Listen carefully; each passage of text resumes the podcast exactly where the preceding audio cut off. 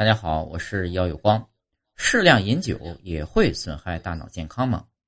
一项发表在美国科学公共图书馆医学杂志上的研究结果表明，每天只喝一小杯葡萄酒都有可能让人容易患上老年痴呆症或帕金森症症。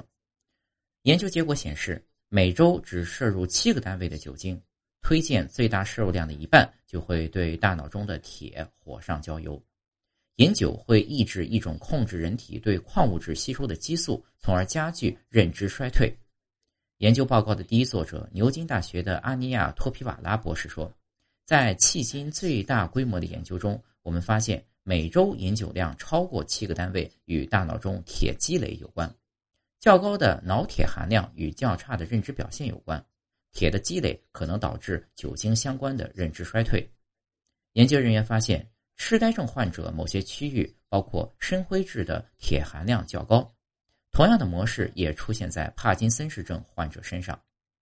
血液中的铁对大脑运转至关重要，但需要对它严格监管。这项对大约2.1万英国人的研究结果进一步证明，即使适量饮酒也会损害脑健康。托皮瓦拉说：“从不饮酒的人看起来脑铁含量最低，这与我们早些时候的研究结果一致。”即对于大脑健康来说，可能没有安全的酒精摄入水平。